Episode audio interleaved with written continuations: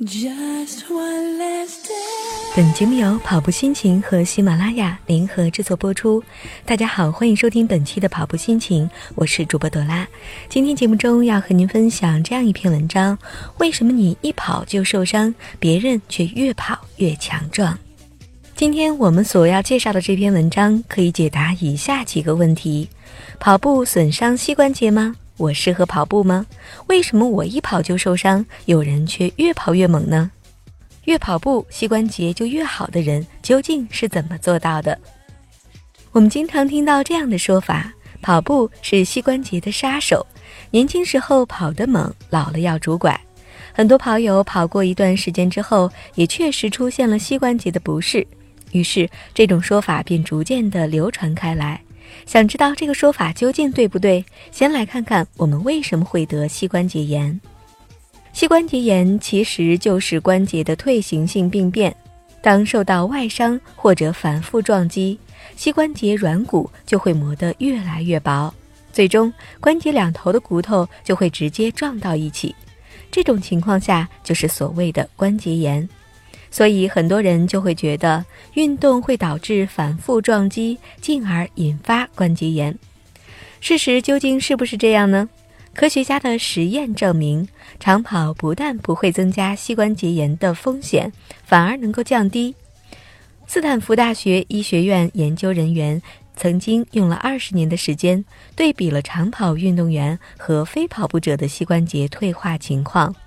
二十年间，长跑运动员膝关节炎的发病率是百分之十三，其中严重的膝关节炎占百分之二，而非跑步者当中发病率高达百分之三十二，严重者近百分之十。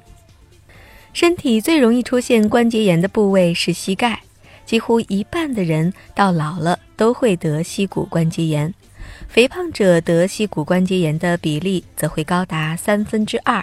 所以，相比跑步者来说，膝关节的真正杀手是肥胖。那么，为什么跑步不会损伤膝关节呢？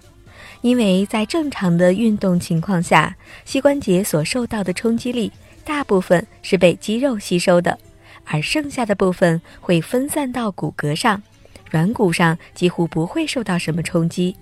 想要做到这一点，首先要确保自己跑步姿势比较正确。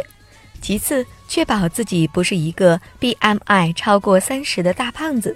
也就是说，如果你身高是幺六五，体重超过八十公斤，或者身高幺七五，体重超过了九十二公斤，如果是这样的话，就应该避免跑步，特别是避免长跑，应该先从快走或者是力量训练起步。既然跑步对膝关节有好处，为什么跑步的时候膝关节会有不适感呢？长期运动确实会让关节发生变化，但这是人体的一种适应性，而不一定是关节炎的征兆。